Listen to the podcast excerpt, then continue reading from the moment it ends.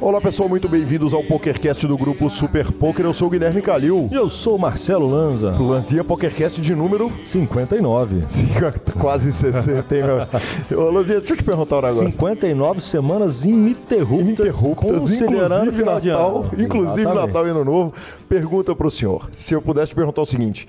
Quantos, qual era a possibilidade da gente passar uma semana, 60 programas quase, sem pular uma semana? E- Por motivo de força maior, É, por um motivo de força maior qualquer que fosse. Você- pegava um bet nessa parada? era baixo, viu? Pelo menos uma semaninha aí. Olha que nós somos muito profissional, mas uma semaninha aí podia dar uma merda. Podia. Era- alguém podia gravar sozinho. Exatamente. Gravar sozinho, gravar sozinho, Gravar eu- sozinho eu- tá- era tá melhor valendo. que flip. Era Isso. melhor que flip, certamente, né, certamente. velho? Com certeza. Ah, a gente lembra Eu que. não sei como é que eu ia fazer entrevista. Você deixava ela gravada. É, a entrevista Ah, a gente bom. sempre Eu ficava tá aqui hoje. falando bobagem 40 minutos. Exatamente. É, é basicamente o que a gente já faz, só que a gente faz em dupla, É, né? é melhor do que monólogo. É verdade. Para ouvir o PokerCast, você entra no Google Podcast, ou procura lá no Spotify, no Deezer, no YouTube, no seu podcast player favorito. Nos indique, nos dê cinco estrelas. Quem traz esse programa é o Fichasnet. Quando for transacionar suas fichas, é através deles. Perguntas, participações, sugestões, promoções e comentários em gerais. O nosso e-mail é pokercast.gruposuperpoker.com.br usando aquela velha hashtag SuperPokerCast nas redes sociais, no Instagram, arroba Gui Calil e arroba Lanzamaia, nosso WhatsApp, grupão, Telegram, 97518-9609, DDD 31, senhores. Exatamente, o grupo tá no Telegram, mas você pode mandar um WhatsApp pra gente, pode nos seguir no Instagram, quer dizer, falar com a gente. Isso, Mandar esse é o áudio, né? aperto, isso é o Mandar aperto que ninguém passa. para nós. Lanza, e, e agora vamos aproveitar esse começo do programa de hoje para falar o seguinte, cara, nós voltamos com o Bernardo Shark pro programa. E aí a pessoa pode olhar e falar, poxa, mas como assim? Há dois programas atrás vocês fizeram uma entrevista com o Bernardo. O fato é o seguinte, a repercussão da entrevista com o Shark foi tão legal e eu fiz tão pouco da pauta que eu queria fazer com ele que nós discutimos, resolvemos e falamos o seguinte, cara, vamos trazer o Bernardão de novo para falar com a gente? Aí o Bernardo fez o seguinte, Calil, beleza, eu vou falar com você, velho. Eu reservei pra você do meu tempo das 5 e meia da tarde às 8 da noite. Jesus amado. E eu virei e falei, cara, será que eu vou ter assunto pra falar esse tanto com o Bernardo de novo? Ixi, o resultado tá aí, primeira parte hoje, segunda parte programa que vem. Vocês podem ouvir aí, vocês vão ver o seguinte, que se deixasse, tinha assunto para falar mais quatro, cinco, seis programas tranquilamente, o que naturalmente vai acontecer, porque o Bernardo não vai ficar longe do PokerCast, já prometeu que quando quiser ele volta para cá, então quem tiver pergunta pode mandar, nós vamos criando um arquivo de perguntas para o Bernardo e daqui a um tempo a gente traz ele e ele fala mais com a gente, mais uma vez, não, não se furtou a falar de nada, falamos de um monte de assunto polêmico, um monte de assunto fantástico, então tamo aí, Bernardo, primeira parte hoje. Começando aquela rápida sessão que a gente fala da semana de todo mundo, vamos começar pelo sensacional Rui Ferreira. Em primeiro lugar, cara, eu, eu cometi um deslize muito grave. O Alan lá do grupo Super Poker, aquela figuraça rara que você via na- no Stories do Super Poker, e, e esse cara, gente fina que é, ele é que nos indicou o fantástico Rui Ferreira, que veio aqui, brilhou, a repercussão da, da entrevista foi sensacional, foi ótima. E, cara, ele é que me indicou, falou, cara, quem sabe você não pega o Rui, fiz uma entrevista com ele, é um cara super gente boa, tá cheio de projeto, tá cheio de coisa, e eu acabei não agradecendo a ele, então me desculpe, Alan, cara, que obrigado, velho, que recomendação foda. Aí quando eu entrevistei o Rui, eu virei pra ele e falei assim, cara, aproveita que na entrevista PokerCast costuma dar reguladinha na conta, então toca o cacete aí. Ele virou, cara, na segunda-feira, jogou domingo, na segunda-feira ele me manda um print, arrumou só 96 mil dólares é, no evento 4 de 500k, é, knockout 8 max na, na Power Fest, enfim, né? É, é isso, né? Nós ganhamos muito com, com tudo que ele passou, com a bela entrevista, mas ele ganhou mais. Eu achei, eu achei que ele ganhou mais. É, sem ele dúvida, voou. Sem dúvida ele saiu no lucro. Eu acho que ele saiu no lucro. É quase flip assim, mas ele saiu no lucro. Lanzinha, falar nisso, o senhor jogou essa semana? Joguei o Sandemilho. Ah, é verdade. E aí? Joguei o Sandemilho de novo. Jogamos como nunca? Reta final de novo. Ah, Caímos em 200 left nesse. mentira, é mesmo? Verdade. É mesmo? Tô voando. Como é que eu não tô sabendo disso, velho? Como é que eu nem informado eu fui dessa parada? Eu fiz de novo, abri dois torneios. Como eu tô table select e tal, eu abri o Sandemilho e abri o, o Omaha 109. Vamos jogar dois torneios focados. Meu Deus, nada, nada como ter dinheiro. Aí o Omaha nós caímos duro e o Sandemillion, eu vou te falar, 200 left eu tinha 50 blinds, Só que eu tava muito cansado e eu pedi o balde. Bêbado ou não? Não, cansado. Aham. Eu pedi o balde. O que, que pediu o balde? Vomitei o stack em três mãos. Mas arrumamos. Aí era nocaute, né? Uhum. No formato nocaute, eu arrumei 600 dólares de nocaute. Que paçoca, meu Deus. E mais 230 dólares de TM. Foi, foi- não, não pode, foi bem, bem bom. Tipo assim, se minha vida no poker começasse a quatro torneios, eu tava voando. Que, que bela teoria. Bicho, sensacional. Minha vida no poker essa semana se, se resumiu a, em mim dando esporro no pitão. né? E andei um pouquinho de lado ali. Comecei a jogar no clube do Lucas também. Então agora tem dois clubes de PP Poker pra jogar. Foi legal pra caramba. No seu continua aquele jogo dos sonhos, mas, mas meio que andei de lado. Essa semana não deu pra fazer dinheiro. Pelo menos não perdemos, o que já é uma grande notícia. Existem, eles falam que a primeira melhor coisa no poker é jogar e ganhar. A segunda melhor coisa é jogar e empatar. E a terceira melhor coisa é jogar e perder. O negócio é jogar. Então, o, Exatamente. senhor, já- o senhor voou praticamente. Exatamente. Desde que se jogue, tá tudo bem. Tudo certo. Notícias. South Million. Professor, aconteceu uma história que nos passou batida aqui, cara. E histórias feito essa não podem passar batidas, porque histórias com o nego degenerado fazendo loucura e imbecilidade é um negócio que faz esses dois apresentadores sorrirem. Aconteceu o seguinte: o Ben Lamb, o John Sim e o Jonathan Deppa estavam no Rio jogando o torneio. O torneio de 25K High Roller, o Conrad de Punta del Este adicionou no torneio 500 mil dólares em crédito para o cassino. Ou seja, isso você não pode ir lá no caixa sacar, não. Você tem que ir lá no cassino jogar. Isso. Então é o famoso play money, quase. Assim. É, um você vai, play Você vai money. sacar o lucro. É, você saca o lucro. Você aposta a ficha, se você ganhar a ficha, continua lá, você pode apostar ela de novo, ela continua com você, mas você tem que jogar ela até perder, correto? Cara, as notícias foi o seguinte: eu, eu vi duas fontes essa notícia. E uma delas falava o seguinte: os dois, os três juntos ganharam entre 200 e 300 mil dólares. E foram lá jogar. A notícia que eu ouvi pelo Poker Central, que é a versão mais carregada e mais divertida, foi o seguinte: eles fizeram cata dessas fichas lá, pegaram 500 mil dólares, fretaram um jato no Rio de Janeiro, desceram para o Uruguai e falaram: vamos botar essa parada em jogo.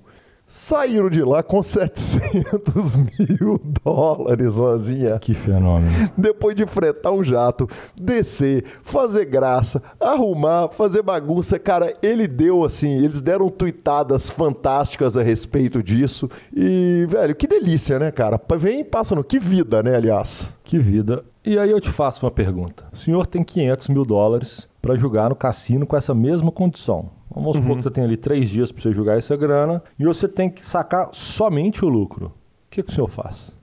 Cara, eu vou jogar em pequenas doses em jogo de flip. Eles jogaram tudo. Eles jogaram baccarat, roleta, eh, blackjack. Eu acho que eu dou all-in. Cara, você não dá, não, não não pode, Não, velho. põe tudo no preto, velho. É, tem razão, né? Pra é você meu. não faz diferença. Não, não é isso. Para, me respeita. Filho, se eu perco 100, eu tenho que recuperar os 100 para ganhar um para começar a sacar dinheiro. Não, é, observa o seguinte: se você vai apostando de mil em mil dólares, flipando, um para o ímpar, que nunca é para o ímpar, porque o cassino tem o zero da roleta. Então você vai perder do mesmo jeito. Não, porque é o seguinte: você vai apostando de mil em mil, ele te paga em ficha real. Então você tem ali odds de, de que a, a, a, Ah, não, mas aí tá um 50 e conceito poucos diferente. por cento, Não, não. se você for apostando de mil em mil Não, fichas, provavelmente você vai sair com 250 mil dólares. O que eu entendi não foi isso. O que eu entendi é que você leva 500 mil e Aham. na hora que você for embora, você saca o que tiver acima de 500 Não, não, não, mil. não, não. não então, Foi por isso que eu tá, falei, beleza, põe tudo não. no preto, Então, é, eu então, vou flipar essa é parada, até ou eu impor- ganhei meio milhão ou nada. Não, é até importante eu explicar isso pra você, pra, porque o nosso ouvinte também pode ficar na dúvida a respeito disso. Lanza, então, pra explicar pro nosso, pro nosso ouvinte, cara, é o seguinte: você vai ganhar 500 mil dólares em fichas, que, são- que é o seguinte: ela é uma ficha que ela é como se fosse um, um- um voucher que você pode apostar. Então, vamos supor que você ganha em, se fosse mil dólares, para arredondar a conta, você vai ganhar 500 fichas de mil dólares, que você pode chegar nela e botar ela no blackjack. Se você ganhar, ele te paga em ficha do cassino. Ah, não, aí Que é dinheiro bem. real. Ah, não, aí é diferente. Se você perder, aí ele, ele vai te devolver o seu lucro. Então, no, no blackjack, que é, no, no preto da roleta, que é mais fácil para explicar, é o seguinte: você botou no preto. É, mil dólares. Ganhou, ele vai botar uma ficha. Em cima dela, você pode recolher as duas fichas. Mas uma você pode trocar no caixa, que é o seu lucro. Não, pois a é. outra Então, você não pode. Então, tanto faria jogar no preto ou no vermelho em dose homeopática. É, eu acho que a dose homeopática são melhor. 18 horas fazendo isso de mil em mil. Exatamente, ou de 100 em 100, de repente. Agora, Não, aí também não. Pros é brother- muita ficha. É, pros... Não, você vai se divertir horrores. Você vai ficar dias se divertindo. Enfim, o fato é que os caras foram lá com 500 mil dólares de, de, de, de ficha bônus, saíram com 700 mil dólares, deram a lambida lá no Conde, vamos que vamos. Parabéns, então, aos três sensacionais degenerados. Fizeram uma, um, um prize pro coletivo ali na parada e arrumaram uma paçoca. Não pode ser ruim. Bom, a segunda notícia do dia, na verdade, nós já entramos nela quando eu falei que eu joguei, porque você não estava sabendo, que o Sunday Million explodiu no formato nocaute. Sim. Para quem já sabe, para quem não sabe, é só ouvir os programas para trás. A gente vem acompanhando a escalada do Sunday Million desde que ele mudou de preço de 215 para 109. E ele que vinha ali mantendo uma média de 10 mil, 10 mil e pouco. O último domingo, ele já, quando, com a mudança de horário, foi para 11 mil e pouco. E agora ele foi para 12.790 entradas. Quer dizer assim, foi bem maior do que o padrão. Curiosamente, coincidiu com os dois domingos que eu joguei. Eu ainda acho que tem alguma coisa a ver. de, algum- de alguma forma tem alguma coisa a ver com isso. E, cara, e, e os baldes estavam gostosos demais, viu? Nossa, que coisa linda, cara. Lindo, lindo, sério, lindo. É, o campeão ganhou 63 mil mais 28. Ganhou os 100 mil dólares padrão. É isso? Exatamente, com, com os bounties, né? Que é um pouco esquisito, né? Um Sunday Million pagar 63 só de prize principal, mas arrumou mais 28. Vice-campeão arrumou 46 mais 10. Não pode ser ruim, senhor. Então é o seguinte: alguma coisa eles conseguiram consertar, mesmo que a gente dê uma criticada nesse novo formato. Eu critiquei, você até apoiou. Mas o fato é que ele aumentou em 10% o número de entradas, né? Então nós temos amanhã, que é um domingo normal, Any Given Sunday, um domingo qualquer. um domingo qualquer. Belo filme? E no próximo domingo nós temos o domingo de aniversário, que ele volta a 215, né? Então amanhã acho que vale a pena dar uma conferida também, como é que ele vai reagir. E o senhor então vai jogar o 215 de aniversário, certamente, né? Com a paçoca que o senhor tá, né? Dinheiro atrai dinheiro. Não é paçoca, senhor, é jogando com lucro. Jogando com o lucro do próprio Million. Eu sou um cara que eu tenho, eu tenho uma obrigação moral com o mundo de devolver o dinheiro do jogo pro jogo, de alguma forma, entendeu? Foi justo. Eu, particularmente, eu vou comprar passagem pro BSOP Caldas Novas com o dinheiro que eu ganhei. Mas eu vou estar devolvendo de alguma forma. Exatamente, tá certíssimo, Lanzinha. Global Poker Award, senhor. Global Poker Awards é o seguinte, cara, ontem foi a, a abertura do, do- do Global Poker Awards, a premiação do prêmio anual, nosso Oscar do poker.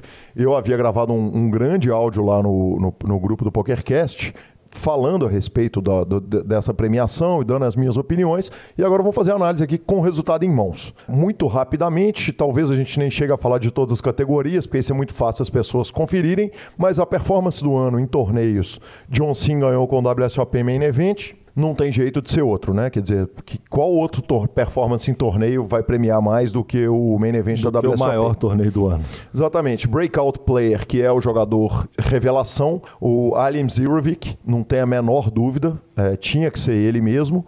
O vlogger do, do ano é uma que eu tenho dificuldade de falar. Eu votaria na Marli, Marli Cordeiro por causa de um, de um carinho que eu tenho com ela ali, gosto do, do trabalho dela, mas não, não, não tenho tanta condição. Broadcaster of the Year, o apresentador de, de- do ano, é, me incomodou um pouco.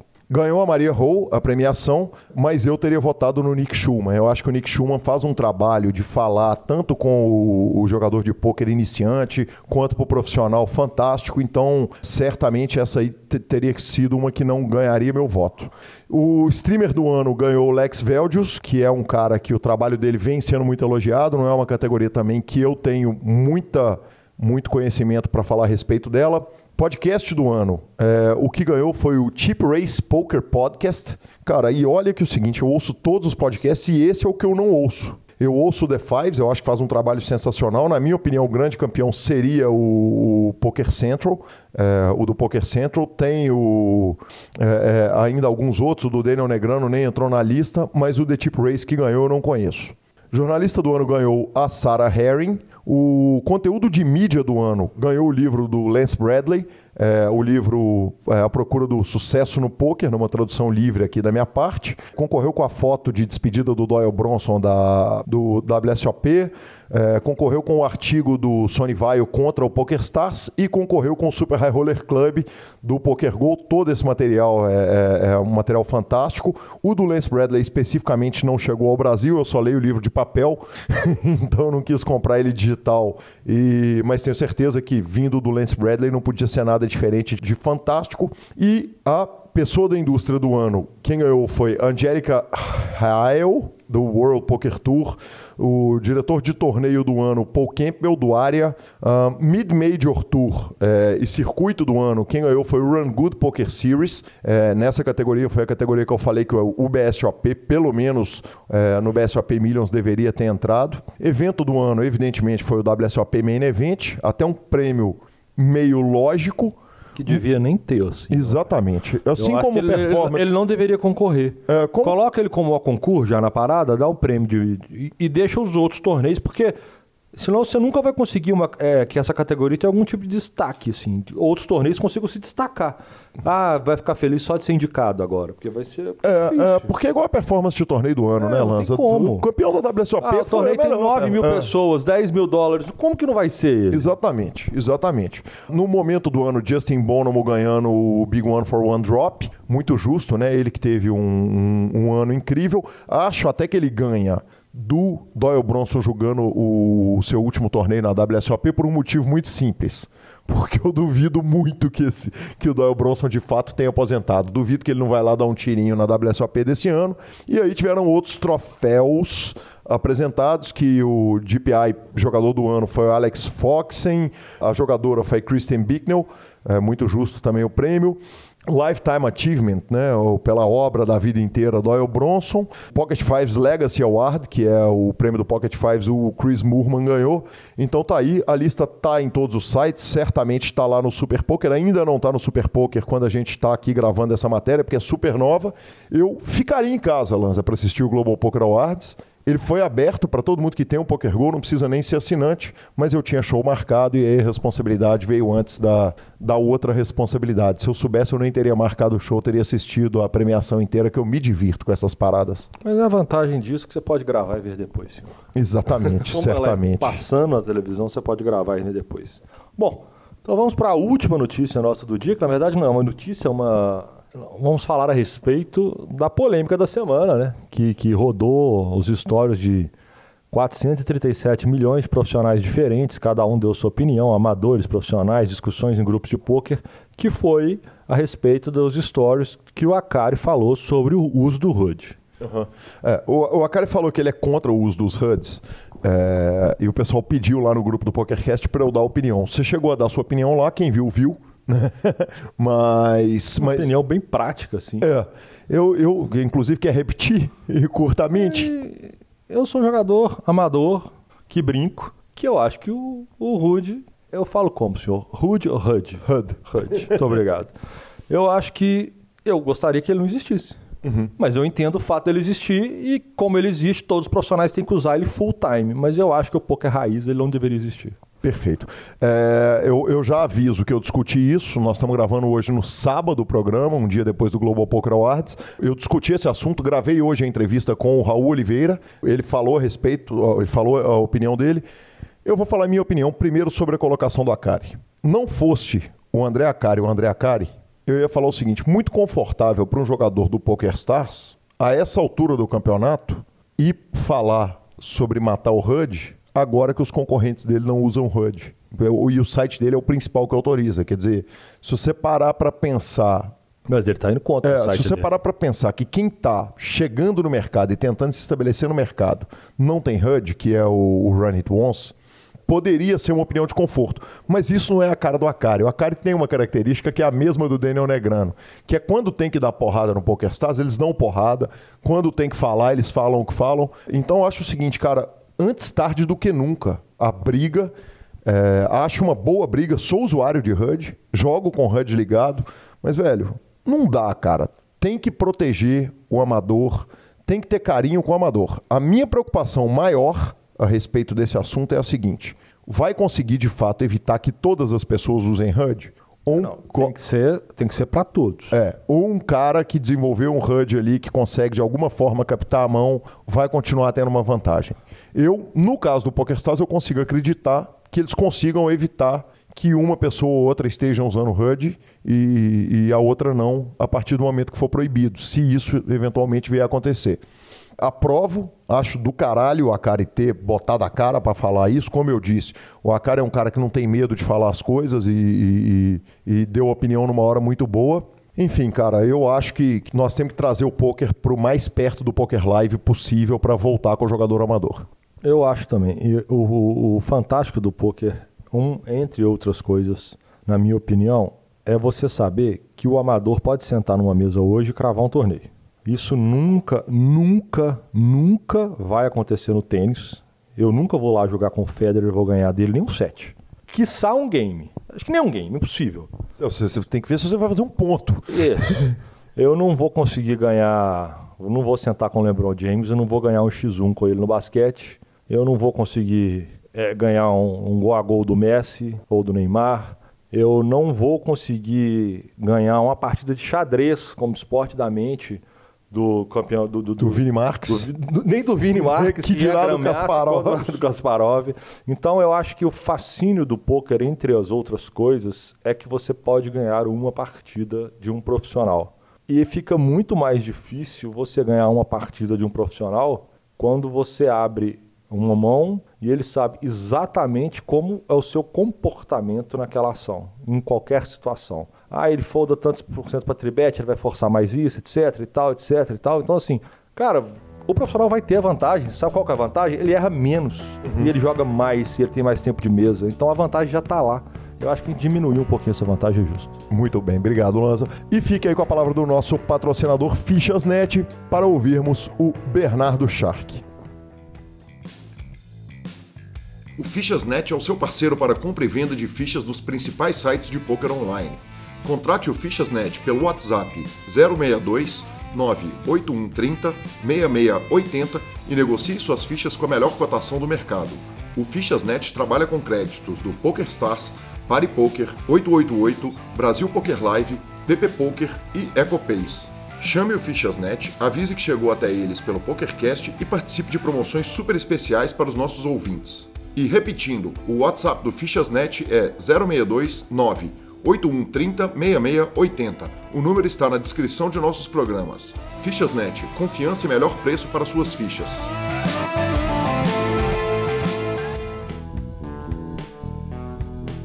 Olá pessoal, é com muito prazer que, como dissemos aí no corpo do programa, a repercussão foi tão incrível, foi tão sensacional, tão impressionante, tão inacreditável e, e, inacreditável porque é o seguinte, a repercussão é sempre carinhosa, Bernardo, e a gente recebe um amor muito grande por fazer o programa. Mas não sendo um jogador e sendo talvez, provavelmente, a maior repercussão de todos os tempos do PokerCast, é, é, incrível, é de assustar e é de impressionar. Muito obrigado. O que, que, é isso? Chegou no você esse amor todo que chegou na gente? Chegou, chegou, chegou. Muitos ficaram me mandando as mensagens e, e, contando os feedbacks e eu fico muito feliz que o pessoal gostou. Fico assim com um pouco de uma falsa de uma falsa humildade, né? Mas eu fico muito feliz.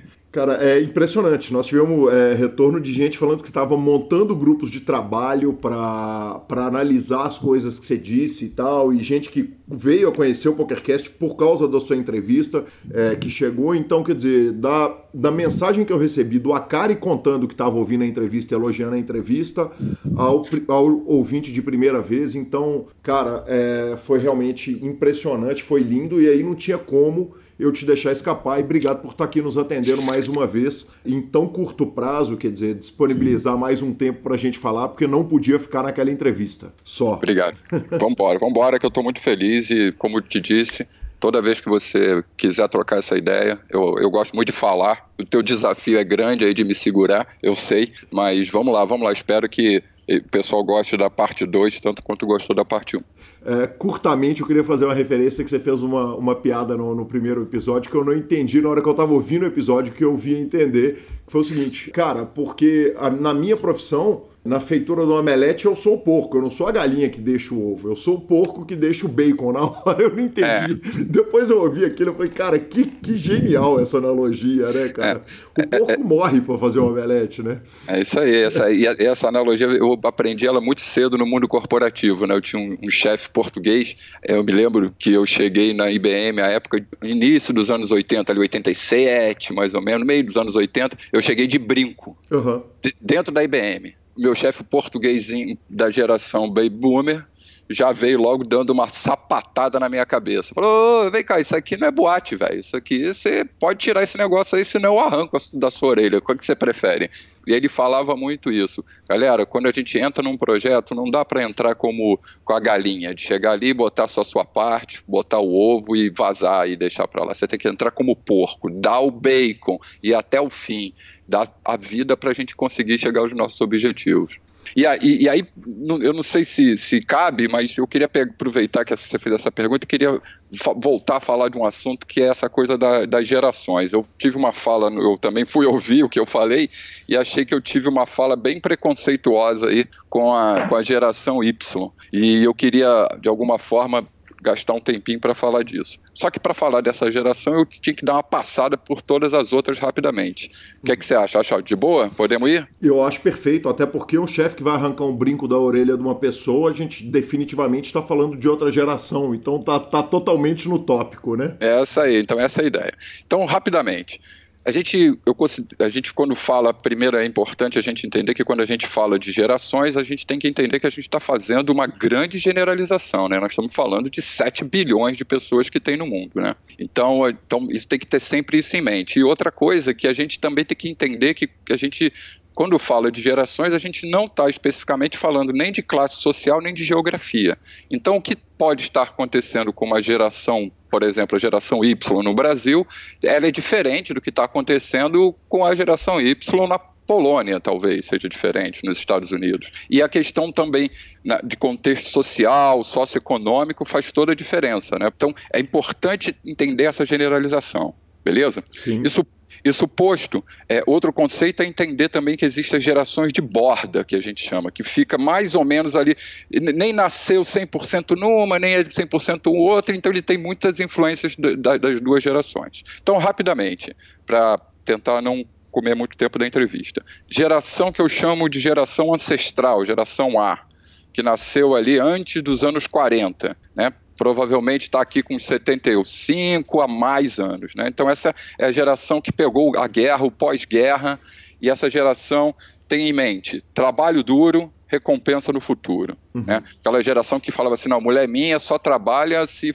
tiver muito que trabalhar, senão fica em casa tomando conta das crianças. Uhum. Né? Aquela coisa que a gente, que a geração dos meus pais, e um pouquinho dos meus avós, né? Porque tanto os meus pais quanto eu, meu irmão, nós somos gerações de borda, né? Meu, meu, pai nasceu em 40 e pouco, então ele nasce quando sai dessa geração que eu chamo de ancestral A para a geração baby boomers, que é que a gente considera ali de 46 a 1964, mais ou menos. E esses números também variam de pesquisadores para pesquisadores, né? E por que que chama baby boomers, né? Que eles vieram depois da guerra, o trabalho deles estava muito ligado a reconstruir o mundo, né?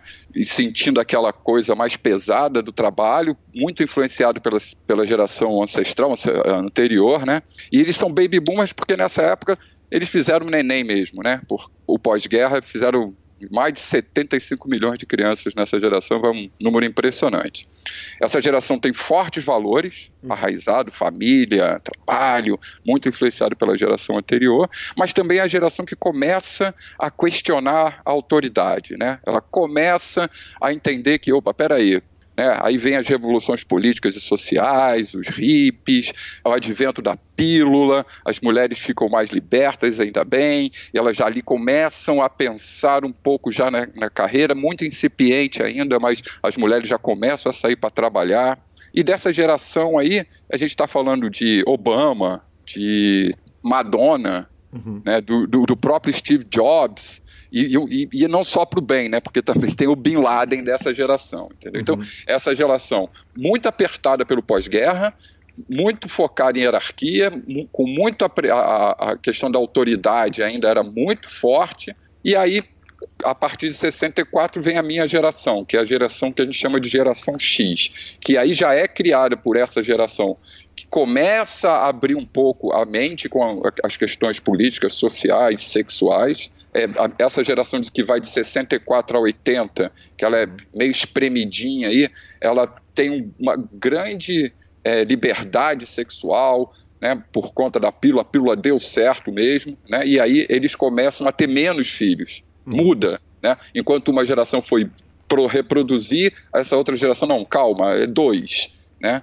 É, é pela primeira vez uma geração consegue ter contato visual com a guerra, né? Eles já veem a, a guerra do Vietnã as, e nas sequências guerras do Irã, do Iraque, que chega ali também já um pouco mais na frente. Eles já começam a morar juntos, né? Tem aquela coisa assim, ah, não, vamos morar junto, uhum. né?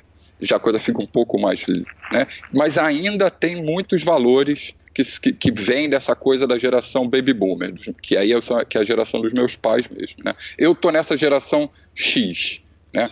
Que e aí a gente nessa minha geração a gente começa a ter um pouco daquilo de buscar um pouco mais de equilíbrio da vida entre o trabalho, a família, né, aquela coisa pessoal. Ah, eu queria arrumar um tempinho para fazer um inglês, arrumar um tempinho para nadar. Começa a se pensar um pouco mais na gente, né? Se a gente falasse isso para um cara da geração ancestral, ele cara vai, ah, que tempo, meu irmão, vai pegar uma enxada e vai trabalhar, né? Porque na cabeça desse, dessa, das duas gerações o negócio era o trabalho, trabalho, produção, né? E aí chegamos na geração Y, que a gente pode considerar aí mais ou menos de 1980 até 2000, 2000 e pouco, e aí as coisas mudam muito, porque essa geração ela sai de um mundo que é muito fechado, muito já cheio de escolhas pré-feitas né, para um mundo líquido.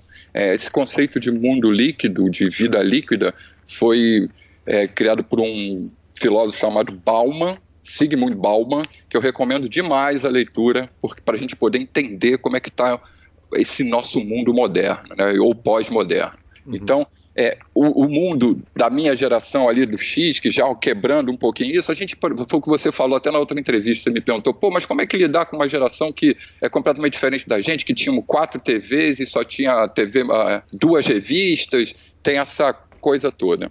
E aí a gente começa no que eu chamo, costumo chamar de, de um preconceito geracional, ou uma crença geracional, né? Uhum. A minha geração, quando olha para os Y, a gente fala que eles são preguiçosos, que eles são mal educados, é, que eles são irresponsáveis, dispersos. Isso tudo por quê? Porque nós fomos moldados e criados por gerações que viam o mundo, e nós também um pouco, de uma forma muito estanque, né? Então, vou te dar um exemplo. Como é que a minha geração namorava? Você uhum. conhecia uma menina na escola, ou na aula de inglês, ou ali fazia parte do seu grupinho da rua ou do seu condomínio. Hoje as, as pessoas paqueram no Tinder, uhum. né? Então é completamente diferente essa relação. Eles são muito mais não lineares, né? A minha geração tem aquela coisa de hierarquia, né? Então quando você entra para a empresa, você trabalha, você vai galgando e você daqui a pouco você chega a um carro de coordenação e depois para gerente. Não, essa geração ela é transversal. Então o cara entra para o trabalho, aí depois de dois anos ele não está satisfeito com aquilo, ele ah, então vou passar um ano na Europa. Uhum. Né? E aí entra nas questões socioeconômicas também. Evidentemente que eu não estou falando de, de, qualquer um, né? mas tem essa, essa coisa mais globalizada. Né? E eles não gostam de hierarquia. Né? Eles não veem o chefe como sempre autoridade. Na minha geração, o chefe falava, faz porque eu estou falando. A gente fala para eles, faz, eles, por quê? Qual o objetivo? Aonde eu vou chegar com isso? Não é melhor fazer diferente? Uhum. Né? Então, esse conflito incomoda demais. Né? Eles não estão mais numa geração que aceita serem mandados, eles têm que ser engajados. Tem uma cientista, uma, mulher, muito, uma senhora muito boa nisso, chama Beta Carvalho, ela fala muito bem sobre as gerações, ela eu vi uma vez uma apresentação dela e ela fala dessa coisa de mandar e engajar, né? E até porque eles não têm medo. Por que, que a minha geração, quando alguém mandava, a gente obedecia? Porque a gente tinha medo da punição. Uhum. E na geração deles não tem punição, não é para ter. Né? Porque com esse mundo líquido a gente quer o quê? Que eles experimentem. Né? Então eles são fantásticos dentro do jeito dele. Então a gente tem que aprender a lidar com isso, aprender a entender isso. Né? Aprender que muito de, da, da, personalidade dele vem da minha geração quando a gente pensou: ah, não, eu não quero que meu filho sofra as coisas que eu sofri. então eu vou proteger ele. Né? É, essa geração que é meio que eles valorizam demais a infância, né? Então, você, outro dia eu estava com os meninos, não me lembro se daqui, eu, eu acho que os meninos daqui da, da, da CNB, falei, pô, nem vou tomar, o menino perguntou, ah, não tem todinho? Eu falei, pô, peraí, eu tô pensando em vodka e você tá pensando em todinho. Eu, com 19, 20 anos, queria tomar uma dose de rabo de galo, né? E os moleques estão querendo todinho. Então, né, eles têm essa coisa de terem sido muito protegidos, né? De, e, e aí isso faz N outras coisas, né? Do tipo, ele te, eles têm uma autoestima enorme, uma alta com L, alta estima com U, né? Então, alta autoestima. Uhum. Tá? E aí isso vem da onde? Pô, é a primeira geração que, que, em alguns momentos, eu diria em vários, sabe mais do que a geração anterior. Uhum. Na minha geração, alguém mais velho do que eu sempre era visto como alguém mais sábio, experiente, que sabia mais da vida do que eu. Hoje não. Né? Quantas vezes a gente vê mães de, de 30, 35 anos pedindo ajuda para os seus filhos de 14, 10, 12? Né? Sim. Pô, me ajuda aqui que eu não sei mexer nesse negócio. E aí isso faz com que, que eles tenham essa autoestima, né? Mas por outro lado, eles, isso gera uma expectativa muito grande. Como eles tiveram acesso a essa tecnologia e essa informação de uma forma bizarra, eles têm essa coisa com a velocidade, então eles geram uma expectativa de que as coisas aconteçam, aconteçam mais rápido por causa dessa ansiedade pela instantaneidade, e isso gera uma geração muito frustrada, porque as, as, na maioria das vezes as coisas não acontecem no tempo que eles pensam, né? Uhum. E aí essa essa briga dessa geração, né? Eu, eu, só queria dizer uma coisa: eles são fantásticos, eles não são melhores nem piores. Nós, das gerações anteriores, nós estamos sendo envolvidos por eles, uhum. né? Porque a gente reclama, ah, esses caras são preguiçosos, o cara não sai de casa. Mas, pô, para que, que eu vou sair de casa? Né, para ir num restaurante, pegar um carro, gastar dinheiro, se eu posso chamar um, um aplicativo aqui e trazer minha comida. E a gente está ficando igual a, igual a eles. Então, vamos parar de, de, de olhá-los como preguiçosos, dispersos e responsáveis, e vamos ver eles como pessoas que são mais ligadas a, a, propósito, né? O trabalho não é mais aquela coisa de, ah, o trabalho é minha vida, né? Eu, eu, eu não tenho um, um, projeto de carreira, eu tenho projetos. Tenho esse, o meu projeto agora é esse, curto prazo. Aí daqui a pouco eu mudo para outro projeto. Claro que isso também traz algumas dificuldades, né? Traz uma dificuldade, eles não guardam dinheiro, por exemplo. Mas, e por outro lado, também não são ligados a ter. Então, uhum. por que, que eles não saem de casa? Né, na minha geração, a primeira coisa que eu quis fazer quando eu cheguei a 19 anos, 20 anos, que eu comecei a ter um dinheirinho, eu queria sair de casa. Então, eu casei logo para sair de casa, sabe? É? Ah, vamos juntar aqui, casar e vamos sair de casa logo porque a gente vai ter a nossa casinha. A geração de hoje não quer sair. Para quê? 32 anos, para que, que eu vou sair de casa para ter que pagar um aluguel, dividir um lugar, dividir a comida, dividir a internet, dividir. Se eu moro na casa dos meus pais, eu tenho tudo, guardo meu dinheiro para fazer uma viagem para Portugal. É, essa é a diferença de pensar. Então, com esse. E, e a última grande diferença é o acesso da informação. Eu, para fazer uma pesquisa quando eu estava no segundo grau, eu tinha que ir para uma biblioteca. Eles, puta, o que, que, que, você não sabe, chefe? Ah, eu não sei como. Peraí que eu vou ver aqui no Google. Uhum. Em 10 minutos ele te explica tudo. Uhum. Então, e aí, por outro lado, isso faz com que eles sejam um pouco superficiais, né? Porque a informação está muito fácil, eles veem um pouquinho e já acham que sabe tudo. E aí fica um pouquinho arrogante. Enfim, eles têm, como a nossa geração, dificuldades e como a nossa geração, qualidade. Vamos olhar para eles com carinho, olhar com bastante qualidade. E aí, só para encerrar a história do bullying. E quando eu comentei a história do bullying, a minha fala estava cheia de, de crenças geracionais. Mas o que eu quis comentar com aquilo é que, pelo fato dos pais da minha geração, dos baby boomers, ter sido, e do, da geração X também um pouco, serem sido tão protetores com essa geração, quando eles enfrentam uma situação adversa na escola, como eu enfrentava na minha geração, a diferença é que a minha mãe dizia: Eu não quero que você volte para casa chorando, você não vai apanhar aqui quando entrar. Uhum. E, e, a geração minha diz: O que aconteceu na escola, você me conta que isso não está certo. Uhum. De forma nenhuma eu estou falando que está certo o bullying. Claro. É óbvio, é óbvio. óbvio que não, é óbvio que não é bom, mas a forma como a minha geração tratou isso é diferente da forma com que a nova geração está tratando, e isso faz com que eles fiquem um pouco mais frágeis e mais suscetíveis às dores que o bullying pode causar do que na minha geração, que algumas pessoas conseguiam lidar com isso por conta da, da, da criação que teve, entendeu? É, é, só isso, né? Eu tive conversando com com um cliente meu que sofreu muito bullying e ele estava comentando comigo, mas Bernardo, você está super certo. Uhum. É, eu só ficava chorando, chorando, todo mundo me chamava de gordo, e eu achava que aquilo era injusto, porque eu tinha que ser feliz, e eu não podia ser feliz daqui. Meus pais diziam que eu tinha que ser muito feliz, e que se eu fizesse alguma coisa comigo, para eu voltar para casa, que eles iam fazer queixa. Né? Então, e só que aí, Bernardo, para me proteger, o que, que eu fiz? Eu comecei a ficar violento também, e eu comecei a fazer bullying também. Uhum. Né? É, é uma coisa que se perpetua, que está muito errada, que eu sempre digo, pais, algumas recomendações. Uma, cuidem dos seus filhos, deem tempo para eles, porque nós estamos ficando iguais a eles. Quando nós chegamos do trabalho, nós estamos cansados e nós só queremos o conforto de ficar na frente de uma tela. Uhum. Beleza? Que a gente, então, larguem os seus celulares e chamem seus filhos para jogar jogos de tabuleiro. Arrumem o dia sem celular, ou o dia sem tecnologia. E outra coisa, quando a gente fala de tecnologia, é para gente, tá? Porque para eles não é tecnologia, não. Uhum. Tecnologia é só aquilo que existe depois que você nasceu. Para eles aquilo é normal.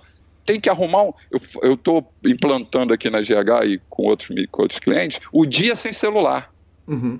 É para você ficar no ócio. Pra, eles precisam é, é, ter contato com tédio. Né? Na uhum. minha geração, quantas vezes eu não tenho o que fazer? O que, é que eu, eu, ficava procurando o que arrumar, o que fazer. Eles não. Ficou com tédio, já tem o computador, já tem o, o smartphone ali, e eles precisam do TED para serem criativos, para procurarem coisas novas, mas o pai tem que estar tá junto. O pai também tem que estar tá sem o celular. O pai tem que pegar o filho e ir para a rua. E, e aquilo que eu falo sempre aqui também, bora para a rua. Uhum. Vocês têm que se relacionar. Vocês têm que conhecer gente. Ah, mas Ô, Uncle, por pra que, que eu vou sair de casa para falar com os meus amigos se eu consigo conversar com eles pelas redes? Aí eu falo o quê para ele? Para que, que eu vou pegar um Uber, sair daqui, gastar dinheiro num restaurante, gastar dinheiro não sei de que, não sei o que, para ficar meia hora conversando com os meus amigos se a gente bota o fone aqui, faz um Discord conversa seis pessoas? Porra, Bernardo, a resposta para isso não é senão você não vai transar com ninguém nunca, não, porque. porque, porra, é, é, é, a gente quer fazer uma fala descarregadas de preconceitos, mas ela vem com a, é, algumas percepções, porque toda vez que a gente fala, faz uma generalização, evidentemente ela vem com percepções. Então vão, vão é, é eu sei que você quer tocar o negócio, mas eu vou te voltar um pouquinho para gente, a gente continuar um pouquinho nesse assunto. Quer dizer, percebe-se uma nova geração que está subindo, que está chegando, que o seguinte, eles são que tem qualidades e defeitos e, e, e, aí você coloca um negócio que eu acho espetacular. Pela primeira vez, uma geração vira para a geração de cima, anterior, nós, os pré-internet, quer dizer, eu sou de 76, é, eu fui ter internet, eu fui ter contato com a internet, eu, eu não era só maior, que, maior de idade, não. Era maior de idade, dirigia, já tinha feito intercâmbio e trocando fax com a minha família. Então é o seguinte, tem uma questão de relações interpessoais que elas estão ficando extremamente superficiais, assim como muitas vezes a informação que ela não é colhida de um livro, ela é colhida do Google. Então o menino, ao mesmo tempo, a relação está mais superficial, mas ele diferencia mais do que a nova geração o que é fake news do que é news real, porque ele já é do tempo do fake news, enquanto a nossa geração muitas vezes está ali passando fake news na, na tora para os grupos, que é uma coisa que o menino já olha e já fala assim, poxa, deixa eu ver qual é a fonte dessa informação tem, tem questões o seguinte, qualidades e defeitos que vêm dessa geração. E aí você chega numa, num, num negócio que é, numa questão que é o vício em tela.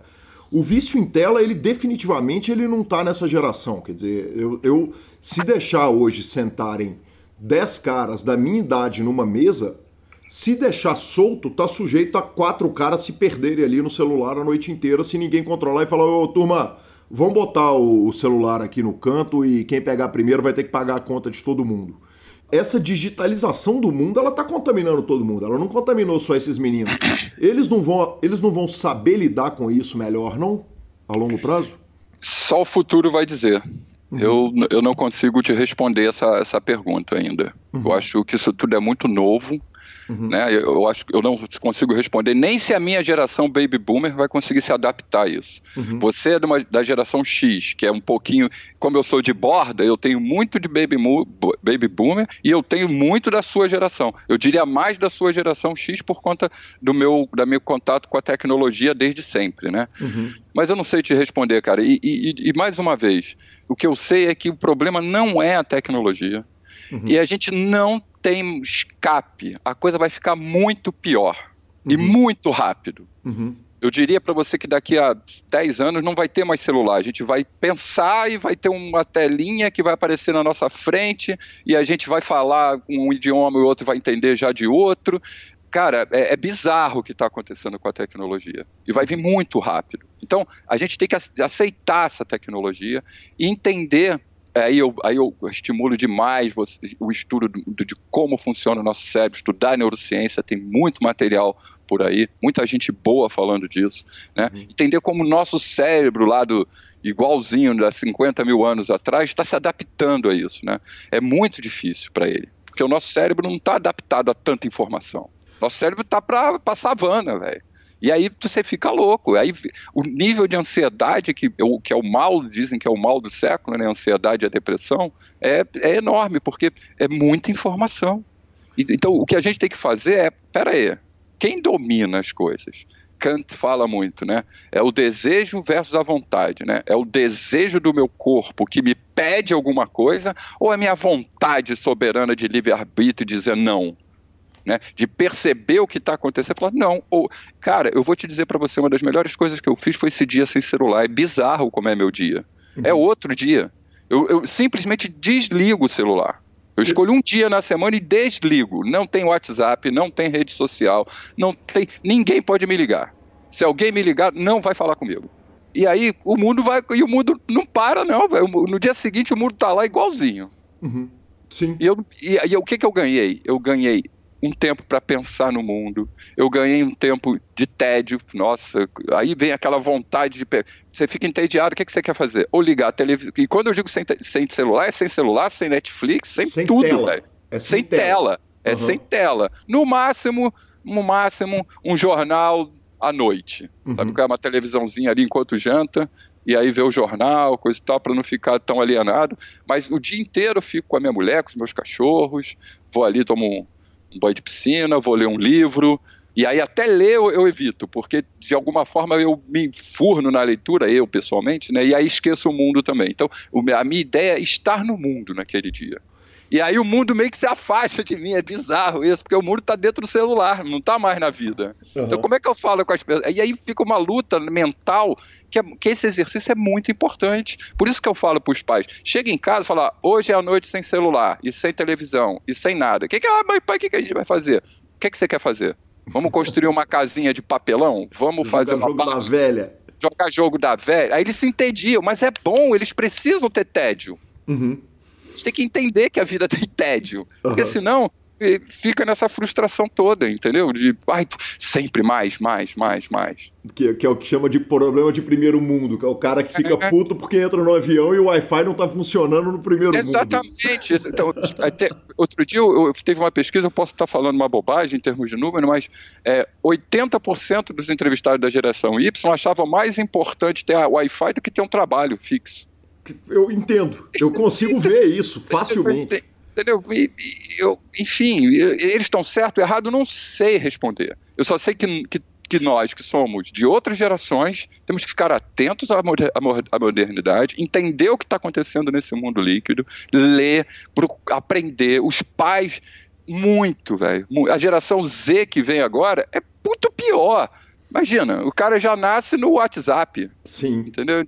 E, e, aí eu vejo o que, que eu vejo? Eu vou num restaurante domingo, o que, que eu vejo? Vejo um pai, a criança começa a sentar na mesa, se entende, é que é a primeira coisa que o pai faz. Tela. Aí não... Tela pro filho, vê aqui a galinha, não sei o quê. Pintadinha, exatamente. É, e mete no tablet pro moleque. Uhum. Entendeu? E aí você vai falar, ah, não, mas isso é só os pais que têm dinheiro. Não é verdade. Você vai no Bob's, qualquer um, tá lá o cara classe média baixa com seu filho, ele também tem um celularzinho dele, ele também dá pro filhozinho dele. Sim. E, a, e aí o moleque que está lá na, na, na, Rocinha, que não tem smartphone, o que, que ele faz? Ele quer ter. Uhum. Não, ele vai ter. Todo... Vai ter. E vai uhum. ter, por bem ou por mal, ele vai ter. Não, e vai ter, porque hoje é absolutamente viável. Quer dizer, ele vai ter um é. iPhone 3, mas ele vai ter, o Galaxy 1. Mas, mas ele vai conseguir. Enfim, não tem receita. Para mim, a, a única coisa que eu que eu tenho convicção é que nós temos que buscar momentos sem esse acesso às telas.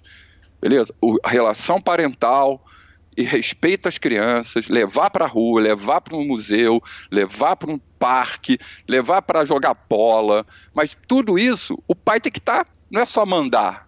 Eles não querem mais que mandem. Não adianta mandar. Você tem que engajar eles. Então, como de novo, a, a Bea falou, a Bea Carvalho falou perfeito isso. Não adianta. Isso dava, quando eu estava no mundo corporativo, eu ficava louco, velho. Porque eu chegava, podia acontecer, ficava, ô irmão, faz essa planilha, o cara, pra quê? Falei, caralho, velho, pra que eu tenho que ficar respondendo, velho? Eu, 55 anos aqui, red dessa porra, o estagiário fica me perguntando pra quê, mano? e, e, aí você tem que parar e falar, ah, calma, ele é de outra geração, ele tem outra visão de mundo. O trabalho para ele é igual a vida, é vida junto com o trabalho. Então, se eu tenho o direito de ligar para a casa dele sábado à tarde e perguntar qual é o status do, pro, do projeto, ele tem o direito de segunda-feira às 10 da manhã estar tá no Facebook. Uhum, é, então, Porra, se a vida dele tá com. Eles querem, eles misturam isso tudo, que eu acho um tesão. E aí, por isso que eles têm que ver sentido em tudo. Né? E quando eles vão fazer um trabalho que não, que não pode ser vida, eles falam: não, não quero isso aqui, não, eu quero ir para outro, quero ir para outro, eu quero experimentar, eu quero achar meu lugar no mundo. E aí, como eles querem isso muito rápido, ficam frustrados. Né? Enfim. É isso, eu acho. Bernardo, Você falou, cara, e aí ele tem que estudar neurociência. Ele não tem que ler Dostoiévski e, e entender Platão? também, quer dizer, entender a base da filosofia é, é, ocidental, que a Camille Paglia, que é uma filósofa que eu, que eu adoro, ela fala o seguinte, cara, que tá vindo de uma geração, e nessa eu me incluo, que é o seguinte, é uma galera que tá entrando querendo saber o que é cultura ocidental e não entende, por exemplo, de religião. É, é e, e a base da cultura ocidental é a religião. Né? Quer dizer, eu sou uma pessoa absolutamente ignorante em religião. Então realmente fica difícil entender a, a, a, nossa cultura como um todo sem ter lido Dostoiévski, sem ouvir Platão, sem ouvir, ver, ler Shakespeare. É, é difícil entender, porque às vezes a riqueza da, da cultura está nesses personagens, né? É, qual o nome dela? Você falou Camille? Paglia. Ah, é uma italo-americana, é uma feminista da primeira geração que ela brigava pela igualdade, briga pela igualdade. Ela está dando aula até hoje nas universidades americanas e e fica aí essa, essa dica. Professora de artes, ela é fantástica. Então, mas eu vou te fazer uma pergunta, né? Você falou aí, ah, pô, ele tem que ler Platão, tem que. Ou ver o vídeo, porra. É, então, mas aí, aí, aí, eu vou, aí, eu vou, aí eu vou te perguntar, quando eu tava lá, eu tô sendo, tentando ser justo, né? Eu com 18 anos, é, isso foi em 1980, nós tínhamos acabado de sair ali, a, começar o processo de anistia geral, ampla e restrita. Uhum. Eu estava lendo O Capital, uhum. eu estava lendo Dostoiévski, uhum. né? Mas os, os meus pais estavam dizendo: para com essa porra, para com isso se meter em política, você vai se meter nessa bosta, vai ganhar borrachada, e para com isso, você vai ser morto, você vai sumir, o doicode vai te levar. E eu falava, para, isso não. Continua sendo crença geracional. Por que, que eles têm que ler Dostoiévski, mano? Será que precisa ler Dostoiévski?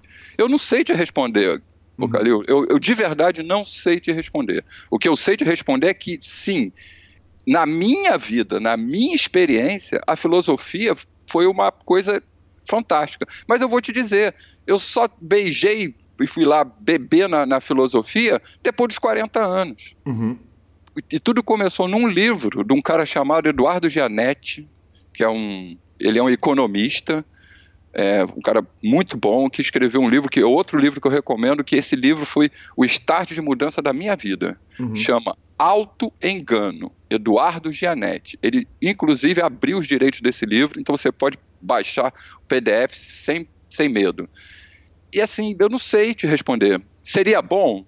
Acho que sim, eu acho que a filosofia é, abre muito a cabeça, gera muitas perguntas. Mas eles estão estudando isso na USP, eles estão estudando isso lá na PUC. Eles têm aula disso. Né? Só, só que a dificuldade que eu acho não é nem a filosofia em si, a dificuldade é ler. Uhum. Ler, ler, uhum. ler. Eu brigo muito com essa coisa da leitura. Para todo mundo né? E por qualquer geração, porque eu pego os meus pais também são preguiçosos. É, passou dos 70 anos, parece que, que o mundo acabou, eles não querem fazer mais nada. Então eu falo, tem que ler, velho, ler, cria conexão neural, treina o foco, treina estar naquele lugar ali, treina paciência, porque não dá para adiantar o livro né, e ler lá na frente o, o finalzinho, senão você não vai entender, porque não está resumido. Então, eu, eu, eu, gosto muito de focar no ler. Uhum. Se é filosofia, eu não sei, eu, eu não sei te responder. Para mim foi muito bom. E eu acho que para qualquer um pode ser muito bom, mas isso é acho. Né? Porque vai que eles estão estudando é, robótica, uhum. eles estão estudando como é, é, Big Data. Uhum. Né? São coisas que são muito mais re, é, relevantes para o momento deles. Sim. Né? Então, eu, eu não sei essa resposta. Eu gostaria que eles lessem, lessem uhum. livro físico, pegar o livro ali, sentar e ler, porque ler dá N outras coisas, abre a cabeça. E não vai ler só Harry Potter, né? Não vai ler só aquela leitura easy, né? Vai ler um troço com mais profundidade, uma coisa que agregue conhecimento. Né? Bacana. Bernardo, é, mais uma última para a gente sair do assunto geração, porque para a gente poder voltar para a pauta que tem muita coisa para tratar, apesar de que hoje nós estamos com o tempo bem livre, é, a questão do direito de ser feliz. Quer dizer, a gente cresceu numa geração e aí nós também, que, que se falou para caramba o seguinte: você tem que ser feliz, é seu direito, é seu direito, é seu direito, e eu acho que é mais dever, né? É, quer dizer, ser feliz é foda, né, cara? O mundo é, é difícil pra caramba. Quanto mais a gente conhece filosofia, mais difícil é a gente engolir a, a, a, merda toda. E ao mesmo tempo, mais fácil é você virar e falar, cara, a vida é isso aí mesmo, então, então o que me resta é ser feliz com, com todos os problemas. Mas a impressão que eu tive é que o, o direito de ser feliz ele é um discurso que ele vem na nossa geração ele já ele, ele começa, mas agora é cada vez maior, né? Esse direito de proteção, de estar de, de tá protegido o tempo inteiro, de ser necessidade de ser feliz o tempo inteiro, esse exibicionismo todo. É, como lidar com, com as turmas que você trabalham que são que são geralmente mais jovens? Eu é aquilo que a gente já falou, né? Muito da responsabilidade disso é da geração baby boomer, né? Que, uhum. que não queria que os filhos sofressem né, as dificuldades que eles sofreram. É, a geração X que veio, veio logo após só corrobora isso, né? Não, é isso mesmo. É, procure o que aquela frase, né? Encontre aquilo que você ama, faça com amor que o, o sucesso vem a galo, vem, né, a reboque. E a gente errou. Uhum. A gente ensinou isso a eles. Uhum. Né? Esse erro ele não, não está na, na fala de que a felicidade é, é, um, é um direito. Eu acho sim que você tem o direito de buscar a sua felicidade, mas é no entender o que é ser feliz. Uhum. Né? É, se passou muito para essa geração que ser feliz é conquistar grandes objetivos, é ter sucesso, é uhum. é realizar aquilo que você planejou e desejou. O meu aprendizado com relação à felicidade é que não é bem assim. Eu, eu, você tem que estar feliz de uma, de uma forma bem filosófica falando, né? Com aquela ideia de que estar feliz basta estar vivo. Uhum. A, a benção de viver já é a felicidade. Uhum. E como essa geração passou por, por um momento muito de abundância, né? Então essa geração, apesar ali do, daquela crisezinha aí dos anos 87, ali tipo 89, com do real, não sei o quê. Depois disso, o mundo começou uma fase de muita abundância. E, e ele, que, quem é que eles têm de exemplo né, de, de sucesso? O exemplo dele de sucesso é o, o Zuckerberg, uhum. que com 26 anos já era trilionário. Puxando para um brasileiro, o Thales, que, que é um jogador de pôquer, até ele gosta muito de jogar pôquer, o criador lá do Easy Tax. Com 23 anos ele tinha criado o Easy Tax. Uhum. Então, a, a, na cabeça desses caras, é felicidade está em realizar um projeto e esse projeto gerar recursos para eu poder viajar. Eles não estão nem muito preocupados em ter coisas, sabe? Uhum. Eles estão querendo é consumir conhecimento, consumir viagem, experiência. Né? Uhum. Só que, que, como a gente sabe, essa, essa é uma jornada. Então, eles não conseguem entender que tem que estar feliz na jornada. Uhum. Né? É, é, e é disso que aí é para quando eu saio do mundo corporativo isso, esse recado fica muito mais fácil quando eu falo com os gamers ou com os profissionais do poker uhum. né? eles têm que estar tá felizes em poder estar tá jogando poker uhum. que, que né, tem que estar tá feliz pra cacete de estar no time da, da série A do, do, do CBLOL que é o Campeonato Brasileiro de League of Legends né? só o fato de já chegou ali puta merda, já tem que ser feliz. Tem que ser feliz de ele estar tá podendo fazer o que ele escolheu fazer. Porque a grande maioria não, tá, não pode fazer isso. Uhum. E como eles acham que poderiam, que eles mereciam isso, eles se frustram. Então, essa frustração é que é a grande dor deles, que gera essa ansiedade, essa depressão. Né? Então, o discurso tinha que ser um pouco ajustado para eles. Vocês têm um direito de buscar ser feliz todo dia, mas tem que buscar isso. Uhum. Né? Vocês têm o direito da busca e não o direito da realização disso. Porque o direito da realização vai depender do mundo e o mundo está cobrando. A vida não é fácil, mano. E eu sempre digo para eles: vocês acham que a vida é fácil? Então tá. Então imagina o cara que, que nasceu em, é, em 1935 o cara só passou por duas guerras na Europa, né? Nasceu lá na Polônia em 1930. Pô, ele passou pela Primeira Guerra Mundial, passou pela Segunda Guerra Mundial, viu o país dele ser invadido duas vezes. Cara, tu acha que isso é vida fácil? E você tá querendo uma vida fácil? Você tá jogando LOL e tá reclamando que tá estressado? Então, essa conversa, mas, mas tem que ser uma conversa honesta com ele, sabe? E sem preconceitos. Você não pode ter o preconceito, porque ele não, ele não teve a sua vida. Então, bonitão, sim, você tem o direito de buscar a sua felicidade todo dia. E como é que é essa, buscar essa felicidade todo dia? Buscando fazer aquilo que você tem paixão por fazer. Beleza, mas você está disposto a não ter dinheiro? Uhum. Você está disposto a investir cinco anos e descobrir, pegar lá com 18 anos e começar a jogar pôquer com 18 anos e descobrir com 24 que não deu bom, que você não virou um profissional? Você está disposto a essa frustração? E aí, já começar a falar numa preparação de carreira, um plano B, você já acabou a sua faculdade, você acabou o segundo grau. O que, que se, não, se der ruim? Porque é, é, pirâmide essa porra, é esporte de alta performance. Uhum. Vai começar um milhão, só 100 vão chegar. Uhum, sim. Né? Então eles têm que estar preparados para essa frustração. E a mesma coisa do cara que entra lá no mundo corporativo achando que em dois anos ele vai ser diretor. Pode ser que você seja, pode. Pode dar muito bom. Como deu muito bom pro Zuckerberg, para Gisele Bündchen, pro Snowden. Mas pro Snowden nem deu tão bom assim, né? Mas, enfim.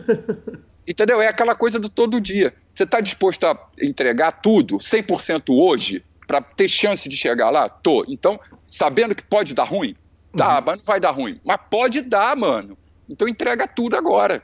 Mas, Bernardo, é um preço filho da puta, né, cara? Porque, como disse você, perdoe meu francês, Quer dizer, é, é, mais ou menos a vida que a gente, que na nossa geração, a única analogia que tinha era o jogador de futebol. Que entravam mil, que a, abriam mão do estudo, abriam mão de tudo, abriam mão do, de, de, de, toda uma, uma base de, de, de cultura e conhecimento para tentar jogar futebol, e se não desse certo, quer dizer, não tinha ali muito plano B. Um jogador de alta performance de poker, um jogador de alta performance de LoL, de, de Counter-Striker, é, dá tempo dele desenvolver esses planos B? Quer dizer, onde que está o escape dele na hora que o, na hora que o primeiro plano foi pro, pro caramba? Pro saco, né? Ah. Eu vou só te fazer uma pergunta. Olha, isso que você está falando é uma das crenças geracionais que a gente tem que acabar com ela. Uhum. Eu vou te fazer uma pergunta. Quanto tempo de vida você acha que vai ter um cara que hoje está com 22 anos? Ele vai viver até que idade? Ah, vai viver até 80 anos ali no mínimo. No mínimo. Uhum. Eu diria, no, eu já chuto 100. Uhum, o, o, o, o, meu 80, esses 80 é a minha geração X. Uhum. Eu, eu vou viver certamente até 80 anos no mínimo. E vou uhum. buscar os 100, velho.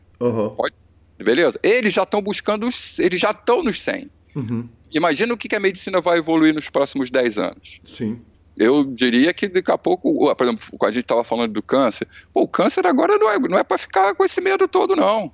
Tem muita cura aí. Sim. Né? Completamente diferente da geração dos anos 80. Falava câncer está morto. Uhum. Então, a primeira coisa é isso: os caras vão viver 100 anos. Beleza? E a segunda coisa, eu, com 50 anos, fiz uma mudança radical de carreira. Por que, que um garoto com 25 não vai fazer? Uhum. É óbvio que dá tempo. Agora, o que eu digo é: não perde tempo dos 18 aos 25. Uhum. Não é para ficar brincando de jogador de pôquer profissional. Não é para brincar de jogador de gamer profissional. Você quer ser profissional? Então abraça os ônus e bônus. E ah, mas pô, isso não. É esporte, mano. Tô pouco me ferrando se é considerado, se não é, mas o teu comportamento tem que ser igual ao comportamento do cara que tá lá na natação brigando para jogar o Mundial. É igualzinho. E aí não tem escape.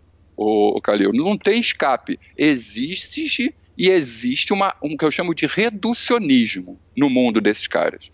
O cara reduz o mundo dele àquilo. Porque se ele não fizer isso, ele não vai chegar. Uhum. É, e aí fica essa minha. É, é, muito bizarro o que passa na minha cabeça quando eu olho para esses moleques, né? Então, eu tô olhando, eu tô sentado na frente de um talento de 18 anos de League of Legends. O moleque é mágico, joga muito, beleza? Sim. E ele só tem segundo grau. Uhum. Qual é a minha preocupação com ele? Por exemplo, eu chego para ele e falo, filho, entra para uma faculdade. Uhum. Aí ele me diz, Uncle, se eu entrar para uma faculdade agora, eu vou gastar da, do, do, meu dia de 9 às 20 que eu treino, eu vou uhum. ter que tirar 4, 5 horas. E aí eu não vou chegar. Sim. Porque tem outro lá que está pouco se ferrando para a faculdade e está treinando às 14 horas que eu treino também. Então eu preciso agora. Beleza, entendido. Até onde você. Qual é o seu plano? Qual é o seu plano para o próximo ano? Qual é o seu plano para três anos, no máximo? No... Qual é o seu plano para os seis meses? Como é que a gente renova esse plano? Porque se você faz um plano de carreira, quando você vê que não está chegando, você não precisa esperar chegar aos 25 para você perceber que você não vai ser um jogador de poker profissional. Uhum. Se você entrou, fez 18 anos, entrou para o Acaritim, por exemplo, dois anos, você já sabe, mano, se deu bom ou deu ruim. Uhum. Se você tem jeito para aquilo, e, se, e principalmente, se você está disposto a abrir mão de uma porrada de coisa para ter a vida de jogador de pôquer. Uhum. Porque a grande, o grande problema é, são as ilusões de estilo Zuckerberg. Porque quando o cara pensa, eu vou ser jogador de poker, ele pensa em quem? Ele pensa naquele cara que joga o average buy-in de 50 dólares e tem uma carreira de acorda de manhã, que a gente chama de o, o, o operário do poker, né? Que ele acorda de manhã, faz o exercício, faz o trabalho mental, senta ali, joga 20, 20 25 torneios por dia. O operário mesmo, com ele é o cara que vai trabalhar em qualquer atividade. Uhum. E para chegar no final do mês e ter uma média ano de ganhar 250 mil reais uhum. ano de lucratividade. Estou dando um exemplo assim, bem. Ah, não, ele não pensa nesse cara. Uhum. Que está tendo uma carreira, que está pagando as suas contas. Não, ele pensa no Ocari. Ele uhum. pensa no Fedor, ele pensa no João Simão, ele pensa no Rafa, no Rafa Moraes, quer ter aquela vida de viajar o mundo jogando poker nos maiores torneios. Então é aquilo que o cara olha, mas esquece que também no futebol tem um cara que está ganhando 12 mil reais para jogar reserva da Ponte Preta. Sim, né? sim. E aquilo também é uma carreira. Então, a falta de, de olhar para si mesmo, né? do autoconhecimento, de um planejamento, de uma visão de missão, de, de visão de futuro, trazer essa coisa. Porra, ah, não. Então, se eu chegar com 23 anos e não tiver batendo o ABI de 50 dólares de MTT, fudeu, não vou ser. Se eu não bater aqui, como é que eu vou ser a Kari? Não vou ser. E aí quita, mano. Aí tá com 23, vai pra faculdade, vai arrumar um trabalho, vai fazer outra coisa que dá tempo, demais que dá tempo. O problema é que o cara chega ali nos 27, eh, faz o, o, o, o caminho contrário, né? Ele tá lá na, no meio da faculdade de engenharia, não está aguentando mais aquilo porque aquilo não tem nada a ver com os propósitos de vida dele, com, a, com, as, com o que ele pensa da vida e fica só pensando, caralho, eu vou sair daqui, vou para onde? Vou trabalhar onde? Não tem trabalho. Essa geração, puta, tá com hoje em dia 25% de, de desempregados, uhum. porque não tem emprego. E aí, é por isso que eles são econômicos também. Por isso que eles preferem ficar em casa vendo Netflix do que ao cinema. Ele não tem dinheiro, por isso que ele não sai de casa entendeu? Ele pegou uma rebordosa aí do final dos anos 80, da, da, da, crise mundial que foi tão pegada e tão pesada quanto a, a da Bolsa de 29, que, opa, peraí, deixa eu. Não dá. Easy. Né? Então, muito cuidado. Né? E, e outra coisa, eu sempre digo para eles: você escolheu. Então, como eu trabalho só como profissional, uhum. ele já chegou. Uhum. Entendeu? O cara quando eu digo o que é profissional, o profissional do poker é o cara que paga as contas dele com o poker. Claro. Ele pode ter até uma segunda atividade ali, ele ser um empresário, ter lá as coisas dele que ficam rodando em background, mas o foco dele é isso, é acordar, grindar, pá, não é ficar só, ah, vou jogar só live entendeu? Às isso, vezes é, né? No, é, caso do live tem alguns que são, tem alguns sim, operários, grinders que são do live, sim. Vai lá pro, pro H2 e fica jogando cash game de Omar ali que nem um doido. Uhum. Entendeu? Mas o cara é profissional disso, ele tira o dinheiro dali. Né? E, e, enfim, então tem que tomar cuidado quem você quer ser. E olhar para a realidade do, do, da atividade que você está fazendo. Entendeu? E saber que tem que mirar grande, óbvio, tem que mirar Fedor, beleza? Tem que mirar WSOP. Mas olhar para ver a sua realidade. Sim. Sempre. Bernardo, com relação à, à, preocupação dessa turma, e cai muito na pergunta anterior, é evidente, mas, mas é inevitável fazer. Quer dizer, a gente está num mundo que se discute no exterior o, o salário básico universal porque milhares de carreiras no mundo vão acabar. Quer dizer, o caixa do supermercado vai acabar, o, a pessoa que fica no, no, no, pedágio vai acabar, o motorista vai acabar, porque o, o carro e o caminhão vão ser autodirigíveis é, e começa-se a discutir salário básico universal em todas as profissões. Você trabalha com profissões que são uma realidade que podem acontecer até antes, porque quer dizer, o LoL hoje é uma grande explosão, o CS é uma grande explosão, o poker está aí há muito tempo, mas até quando vai durar? Então, é, é, é, é você coloca em reunião, em, em, em, pauta com os seus jogadores o fato de o seguinte, o poker hoje está aqui, amanhã ele pode não estar? Tá? O, o mesma coisa para o CS, para o LoL? É, eu diria que é mais para o CS, para o LoL, do que para o poker. Eu, eu não acredito. Eu acho que o poker é uma, uma atividade que move tantas paixões e ele é um, é um jogo tão né, que permite esse componente de sorte que tem no poker atrai muito, entendeu? Atrai, atrai a mim, que sou um cara que, pô, vou lá e posso chegar, ganhar um, um, um millions, entendeu? Pô, uhum. vai que bate meus ases todos lá na hora que tem que bater. Uhum. Então, eu acho que o poker é um pouco afastado disso, só, eu só penso no poker com as ameaças de legalização, sabe? Uhum. É, eu acho que o maior risco é ou bloquear tudo ou legalizar de uma forma que inviabilize o jogo para o profissional. É, eu acho que é mais por aí. Eu acho que o, o, o poker não tem escape, velho. O poker não acaba, mano. Esse joguinho é muito, é muito, é, ele pode mudar um pouco, mudar o jeito, mudar a forma, mas é, eu acho que ele já pegou aí no, no mundo e não, não tem escape. Agora, o, quando você fala de, de, outros jogos, por exemplo, se comenta muito que o LoL está em decadência, né? O, o, League of Legends já chegou no topo e agora as novas gerações não querem jogar League of Legends, porque é um jogo mais longo e não tem para jogar mobile, né? Você só, só joga em PC, é um jogo que demora 40, 45 minutos uma partida, e aí a, a, a galera tá indo pro, pro Fortnite, tá indo lá pro, pro PUBG, e que, é que são partidas mais rápidas, enfim mas isso passa da mesma forma que eu estava falando se não dá bom. Uhum. É sempre pensar que você precisa ter uma carta na manga e já pensar nisso e escolher a hora certa de guivar se você vê que não está indo para o caminho certo. Né? É, é, é, a capacidade de você olhar e ser realista. E como muitas vezes isso é, é muito difícil, e aí você tem que buscar a opinião dos outros, procurar um coach do jogo ou de carreira, um mentor de carreira, e para que ele possa te ajudar nessa, porque às vezes você fica muito inserido naquilo.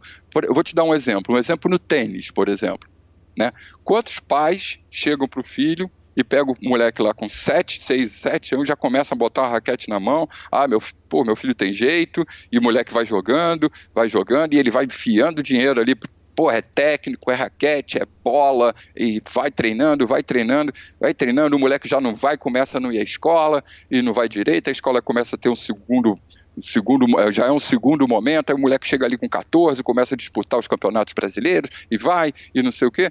Aí, aí o cara, o moleque tá lá com 17 anos, tá lá no 500 do ranking no Brasil, e o cara tá insistindo que ele vai ser profissional daquilo. Pode até dar ainda, mas não começa a dar uma, uma cara de que não vai chegar? Sim. E, como, e aí o, o problema é insistir nisso. Né? Essa insistência de quando começa a dar a cara de que não vai chegar, ser honesto. E, aí é muito difícil, né? Você olhar para aquilo que você ama e falar: é, cara, eu não vou ser Federer. Uhum. Eu não vou ser Guga. E não sendo Guga no Brasil, o máximo que eu vou ser é um bom jogador. E qual é a carreira que eu tenho ali? Puta, mas eu posso ser técnico. Uhum. Eu, eu, posso trabalhar na indústria do tênis de alguma forma. Uhum. Eu amo tanto tênis. Foi mais ou menos o que aconteceu comigo com o poker.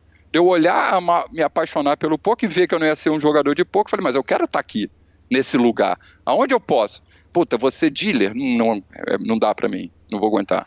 Eu vou ser diretor de torneio? Não, já tem muito nego bom pra caramba. O que é que tá faltando aqui? Quais são as minhas competências? Como é que eu posso atuar nessa indústria? A mesma coisa pode acontecer no tênis, mas o, o, o a grande sabedoria é autoanálise olhar para você de verdade e ser capaz de falar assim: caralho, eu dou para essa porra. Então, se eu dou, eu vou dar a vida, vou me entregar aqui. É 100%, você vou parar a faculdade. É, você o bacon, exatamente. vou cair dentro, entendeu? E, e, isso aí depende de esporte para esporte para você ver a hora que deu bom que não deu, né? Agora, Bernardo. Respondi o... você ou não? Perfeitamente. Perfeitamente. Agora, o, o, grupo de skills que você ensina a um jogador de, de poker, de CS, de LoL, é, de qualquer game, ele é diferente do grupo de skills que são ensinados para um menino que está tentando jogar futebol. Quer dizer, o que um, um jovem aprende jogando futebol não é de forma nenhuma aplicável no mundo corporativo. Ou quase nada é aplicável no mundo corporativo. O que se ensina para um jogador de poker, de administração de bankroll, foco da meditação, da hipnoterapia, é, o jogador de poker é o empresário que cuida da empresa dele, que é a carreira dele, com o dinheiro dele, que é o bankroll dele, que é o capital do negócio dele. E aí, nesse aspecto, o poker é muito diferente, né? Ele sai em vantagem demais, porque na hora que o cara não, não deu bom no poker, ele pode olhar para o mercado financeiro e falar: opa, é lá que eu vou, é, é lá que está o dinheiro eu acho assim, é, quando a gente fala de quais são as habilidades e quais são os conhecimentos, é, eu acho que todo, tem, tem sempre um tangenciamento entre o mundo corporativo, o poker, os gamers e o futebol, seja lá qual a atividade. Então tem coisas que são inerentes a todos, beleza? Uhum. A gente falou um pouco disso na, na, na outra, na outra parte da entrevista. Mas quando eu olho muito para o poker, eu acho que o problema é que o poker engana a gente às vezes, sabe? Uhum. Eu acho que é, você vai lá, você tá jogando, aí, puta, dá dois grandes hits, vai jogar um live e bota lá 700 mil reais no bolso, puta, e aí essa grana né, faz com que você, opa, peraí, eu não vou jogar mais lá o ABI de 20 dólares. Eu vou jogar agora, eu estou com 700 mil reais, que eu cravei esse torneio aqui, e eu vou jogar então mais caro. E aí, mano, é ladeira abaixo é, é, é, o que eu acho que falha muito no jogador de poker, que beira muito ego lá, né? Que vai aquela coisa de eu, sou, de eu ser mais do que eu sou. Uhum. Não que você não possa chegar até lá, mas você olhar mesmo e falar, e, e, é muito diferente. Você tem sempre, quando a gente está falando de profissional e do amador, ou do, do meio a meio, né? O cara que ele é semi, né? Semi-profissional. Não gosto muito, ou o cara é ou não é, né? Então gosto muito desse, desse, dessa coisa de semi-profissional. Para mim, semi-profissional é assim: ah, não, eu tenho muito dinheiro, então eu posso jogar caro, se der ruim, que se foda. Uhum. É, mas, mas, aí você tem que estar com a mentalidade semi-profissional. De saber que se der ruim, que se foda. Uhum. Dá risada. Aí eu vejo o que é semi-profissional, pega a mão e já tá puto. Uhum. O cara tá puto por quê, velho? Tu tá jogando essa porra pra se divertir? Ou uhum. tá jogando profissionalmente? E, me, e, aí, por quê? Não, se você tá jogando como um amador, não é para ficar puto, porque, porra, você não pode ficar puto por fazer uma coisa que você gosta, né? Você que escolheu tá aí. E se você é profissional, também não pode ficar puto, porque você tem entende do jogo, então não pode ficar puto. Uhum. E como é que você, a tua pergunta explicitamente é se, se, se existe uma diferença entre. É, não, é, é, é uma afirmação de que existe uma diferença e que quando você ensina um jogador de pôquer, muitas vezes o, o que ele aprende vai ser aplicável em outras áreas que não o poker. Ao contrário, por exemplo, do atleta seco, atleta ou jogador de tênis. Tá né? bom, me, então, então, vamos fazer o seguinte: me dá uma habilidade do poker. O que ah, você acha? Controle, cara... controle de bankroll, por exemplo. Tá bom, ok. Controle de bankroll. O cara do tênis também tem que fazer isso. É. Por que, que ele tem que fazer isso? Porque senão ele vai começar a comprar a raquete mais cara, ele vai querer estudar com o cara que, que, é, que é o professor que dá aula no clube, no Pinheiros, em vez de estudar com o cara que dá aula na escolinha do bairro. Uhum. E se ele não tomar cuidado, esse dinheiro, que provavelmente nem vem dele, provavelmente vem de uma situação de pai, só que vai embora pelo ralo.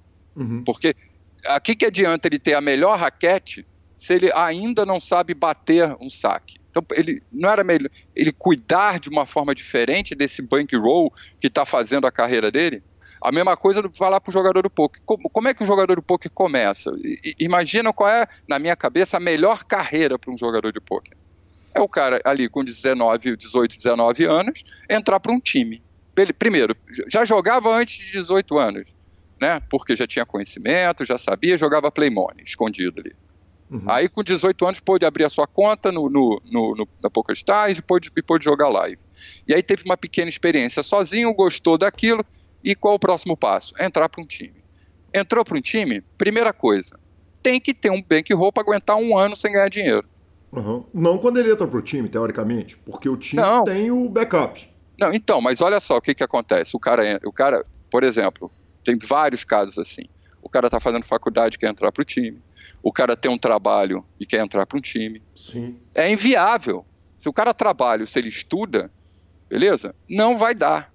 Porque ele vai ter que jogar 10 horas por dia e ainda vai ter que estudar mais umas 4, 5. Então, como é que ele vai estudar e trabalhar? Aí, ele já saiu de casa e está morando com a namorada. Uhum. E aí ele fala: caralho, mas eu tenho que pagar o aluguel, sei o quê. Mas aí eu estou num time de pouco. Então ele começa a se preocupar e não fazer o que precisa fazer. Ele precisa, quando ele chega ali nas retinhas finais, ele começa a se preocupar com o valor do prêmio. Uhum. E, pro, e, no primeiro ano que ele está no time, ele não pode se preocupar com o dinheiro. Ele, ele tem que fazer assim: não, eu tenho aqui um bolsão que eu vou gastar, eu tenho dinheiro suficiente para não precisar de um real do poker. Um centavo. Um centavo.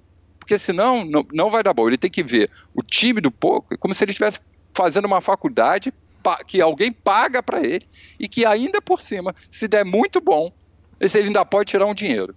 Qual é, qual é a profissão que você vai aprender que o nego ainda vai te pagar para você aprender? Né? Então, o que, que eu diria? Dois anos jogando para um time.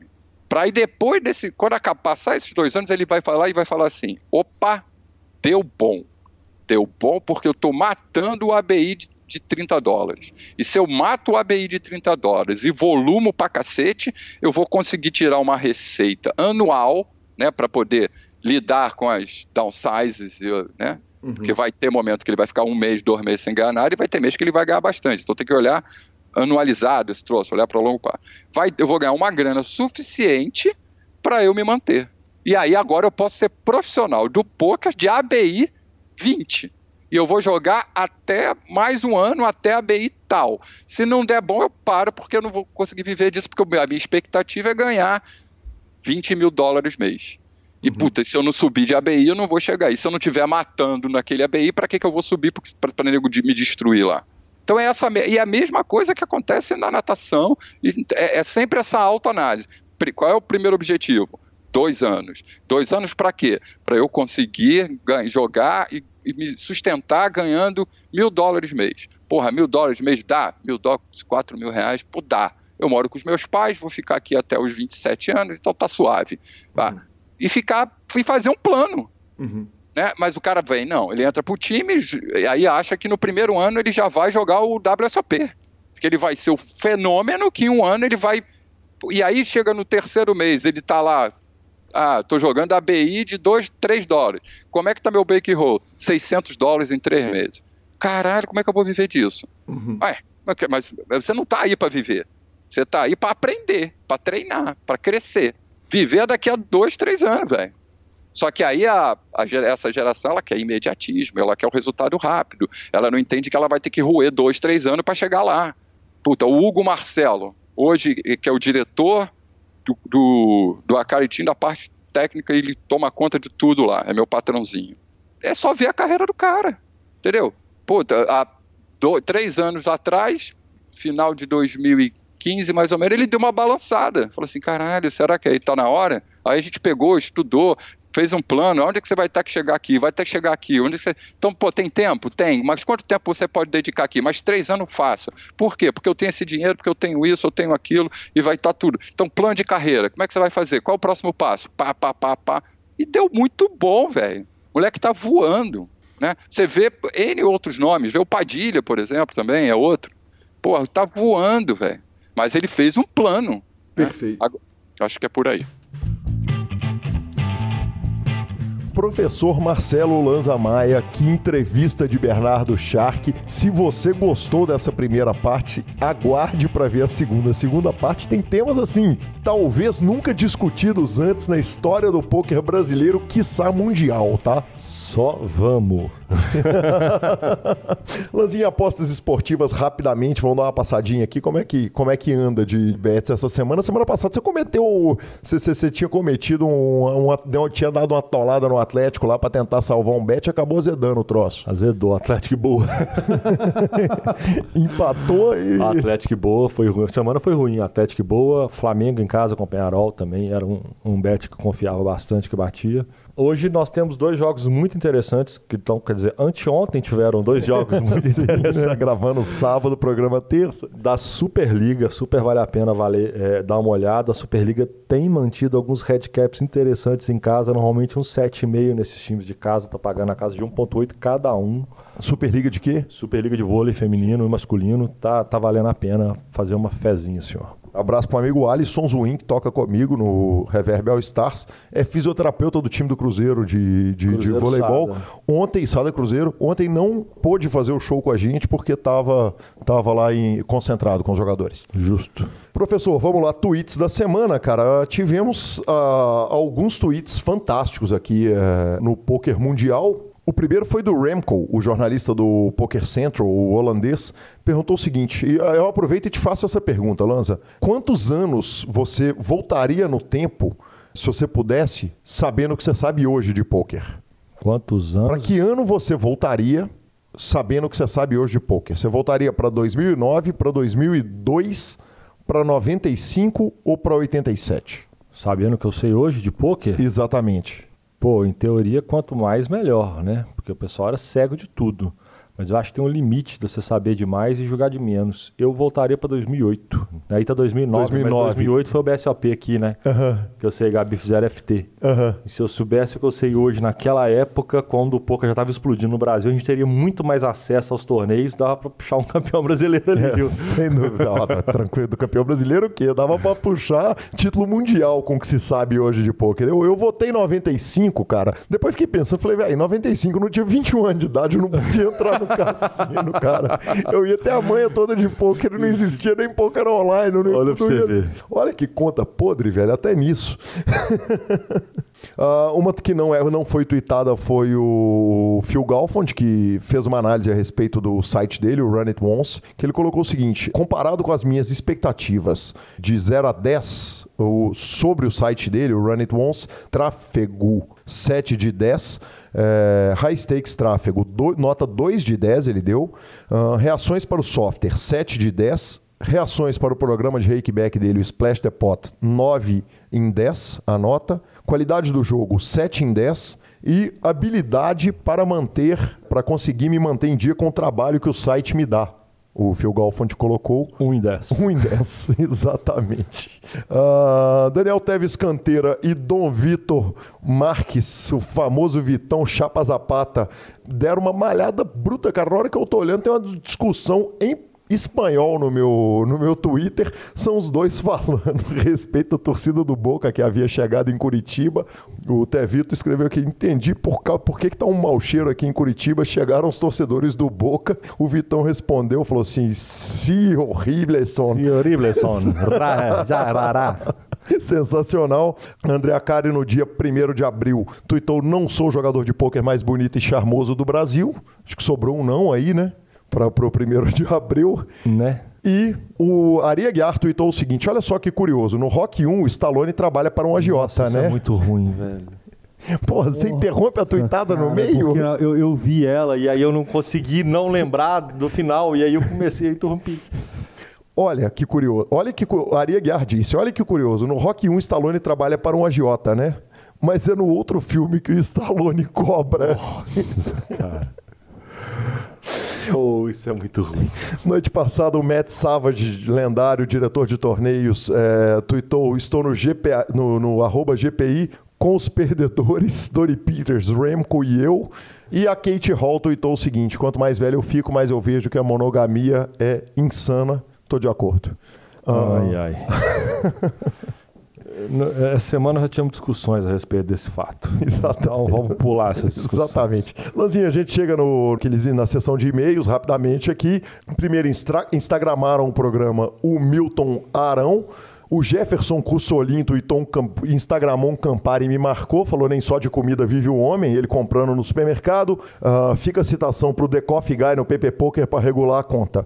O Gui HR Limbano regulou só de ouvir o PokerCast, arrumou 7 mil euros, não pode ser ruim.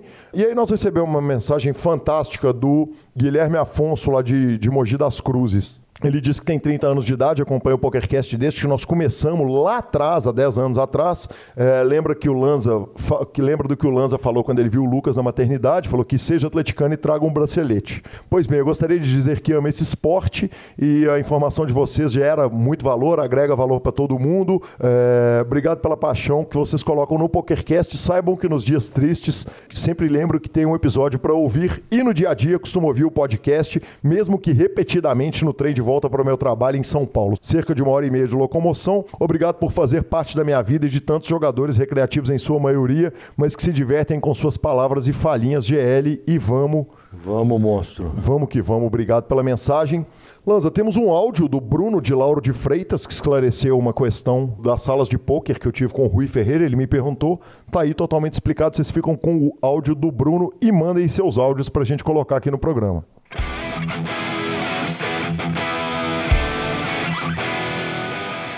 Meu amigo, já vou mandar a falinha aqui, viu? Tô ouvindo o programa novo, ficou legal pra caramba. É, espero que você venha mesmo pra Salvador, se vier, a gente vai tomar um aqui. Cara, você perguntou o negócio do, do, da sala lá, perguntando sobre salas que mesmo depois do fechamento do mercado português, porventura estivessem funcionando. E aí você cita o exemplo da America's Card Room, que funciona nos Estados Unidos. E aí o Rui fala do Black Chips, que é da WPN, que é da rede Poker Kings. E ele perguntou se você ouviu falar, você falou não. Só que a America's Card Room é da WPN, pô. É a mesma coisa. A rede chama, é, tipo a Maia, é, a WPN é a correspondente, é a concorrente e é a dona da, da Poker Kings e da America Card Room e também dessa Black Chips aí que eu nunca ouvi falar.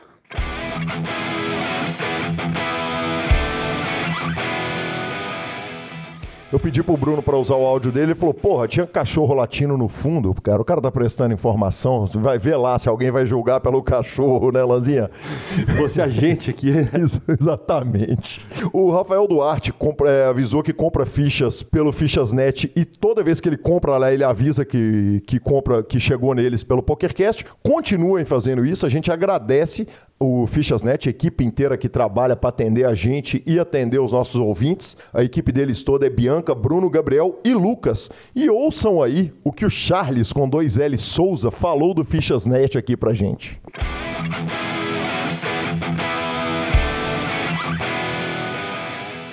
Queria agradecer a dedicação de vocês lá do Fichasnet. Já usei inúmeras vezes, tanto para depositar e algumas vezes para vender.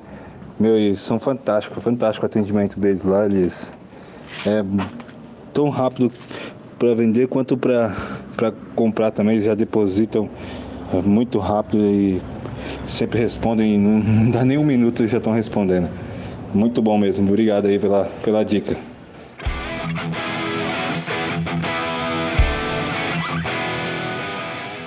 E por último, Lanza, é, da minha parte aqui, o Ismael Geller é, comentou o seguinte, cara, não é o primeiro testemunho desse, mas é que o outro foi mandado inbox de um cara que preferia descrição e, e eu optei por, por não contar a história com tanto detalhe quanto o Ismael nos contou aqui. Mas, cara, arrepiei, tem uma história muito semelhante à do Bernardo, falando da primeira entrevista. Tenho 34 anos e com 28 anos quase fui pro quiabo, palavras dele, por conta de um câncer grave. Muito do que ele falou ali se alinha com o que eu penso, só que com propriedade bem maior e facilidade de explanação. Putz, bom demais, me deu um up cara mito escolha nice demais em levar ele. Então, cara, Ismael, que legal, cara, que a entrevista tenha feito bem para você, como fez bem para o nosso outro ouvinte que também foi curado da mesma doença e que mandou para a gente inbox a informação.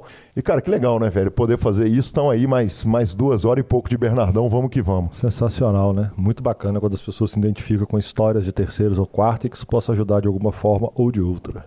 E vamos finalizando então?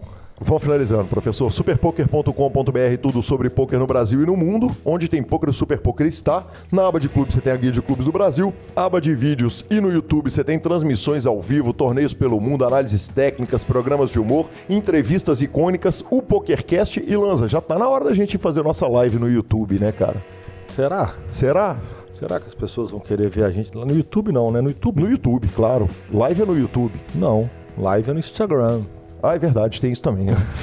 Não, mas é no YouTube mesmo que eu tô falando. Revistaflop.com.br, a sua revista de poker há mais de uma década, contando grandes histórias do poker. Assine agora mesmo. Mibilisca.com, cobertura mão a mão de torneios pelo Brasil e pelo mundo. Dica cultural, Marcelo Lança. Senhor, essa semana não tem como fugir de uma dica cultural específica. Para quem gosta, para quem sabe do que eu tô falando, no domingo que vem, vai ser lançada a oitava e imperdível temporada de Game of Thrones. A maior série de todos os tempos, detentora de todos os recordes de audiência público, a série da HBO Game of Thrones volta no domingo que vem. É uma série que está um ano e meio fora, ela demorou muito para ser gravada, ela tem algumas especificidades, porque ela precisa ser gravada na neve, então eles perderam o time dela. É uma série que, na minha opinião, são todas as temporadas notas 10, tirando a última, que foi 8.7, na minha opinião. Quase 9. Eu tenho algumas queixas a respeito que eu não vou me estender no momento. O... o grupo do Telegram tá lá, o grupo do Telegram tá lá para isso, né, Exatamente. velho? Tranquilamente. Mas é o seguinte, é, o pessoal da revista Galileu, junto com o roteirista, eles indicaram, cara, tem sete dias, dá para fazer, tá? Os 21 episódios que você deveria rever antes de começar a temporada. Então eu vou passar eles de uma forma muito rápida, apenas apontando o número. Primeira temporada, episódios 1, 2, 9 e 10. Segunda temporada, episódios 3, 6 e 9. Terceira temporada, episódios 3, 4, 5 e 9. Quarta temporada, episódios 6, 8 e 10. Quinta temporada, episódio 8 Sexta temporada, episódios 5, 9 e 10. Sétima temporada, episódios 3, 4 e 7. Eles são os episódios chaves que você vai conseguir recapitular, porque são muitas histórias para chegar até onde chegou. Então, a melhor série de todos os tempos, a série é foda. Então não tinha como fugir disso e aguardando. Não assisti, professor. É, é, é, que, que, é bizarro, né? Porque não, uma série que tem uma série que tem sexo não... e violência o tempo inteiro, eu deveria ter assistido. O né? senhor é o cara que acha que bacon é ruim e não gosta de Senhor dos Anéis. É verdade. Então é difícil, porque é uma série baseada numa cultura do mundo de, de fantasia, de exatamente. Forma. Exatamente. Cara, minha dica cultural tá no Netflix. O Perna, é, lendário ouvinte do PokerCast desde o início também, me deu essa dica, cara, mas mais mil pessoas me mandaram mensagem falando assim, cara, vai assistir isso hoje. O filme é The Dirt, As Confissões do Motley Crue. Cara, tá no, no, no, Netflix. Meu amigo Rodrigo James, que apresenta o Esquema Novo, que agora virou podcast e tá sensacional. É, a dica já estava aqui na nossa pauta. Ele deu a dica também no programa dele e não tem definição melhor para esse filme do que a, a, a frase do Rodrigo um ótimo filme sobre uma banda horrível, cara. Motley Crue realmente é uma banda horrível, mas as, as histórias são fantásticas. Segundo o próprio Rodrigo, eles ainda aliviaram a mão para contar as histórias. Ele, eles ainda aliviaram a mão para contar algumas histórias e, cara, se aquilo é a sessão aliviada, imagina o resto. É, a gente vai lembrando mídias sociais, né, Marcelo Lanza? Arroba Gui Calil e arroba Lanza Maia, senhor. Nos indique, nos dê cinco estrelas, vá lá no Fichas.net, compre fichas dele, avise que você chegou por nós. A edição é do fantástico Vini Oliver. Hoje eu dei uma chamada dele pelo nome errado, mas foi curtinha. Foi Acert... rápida, é, né? Foi rápida, acertei todas as outras. Valeu, Vinão, muito obrigado. É isso aí, vamos que vamos. Valeu, moçada até semana que vem. Um abraço.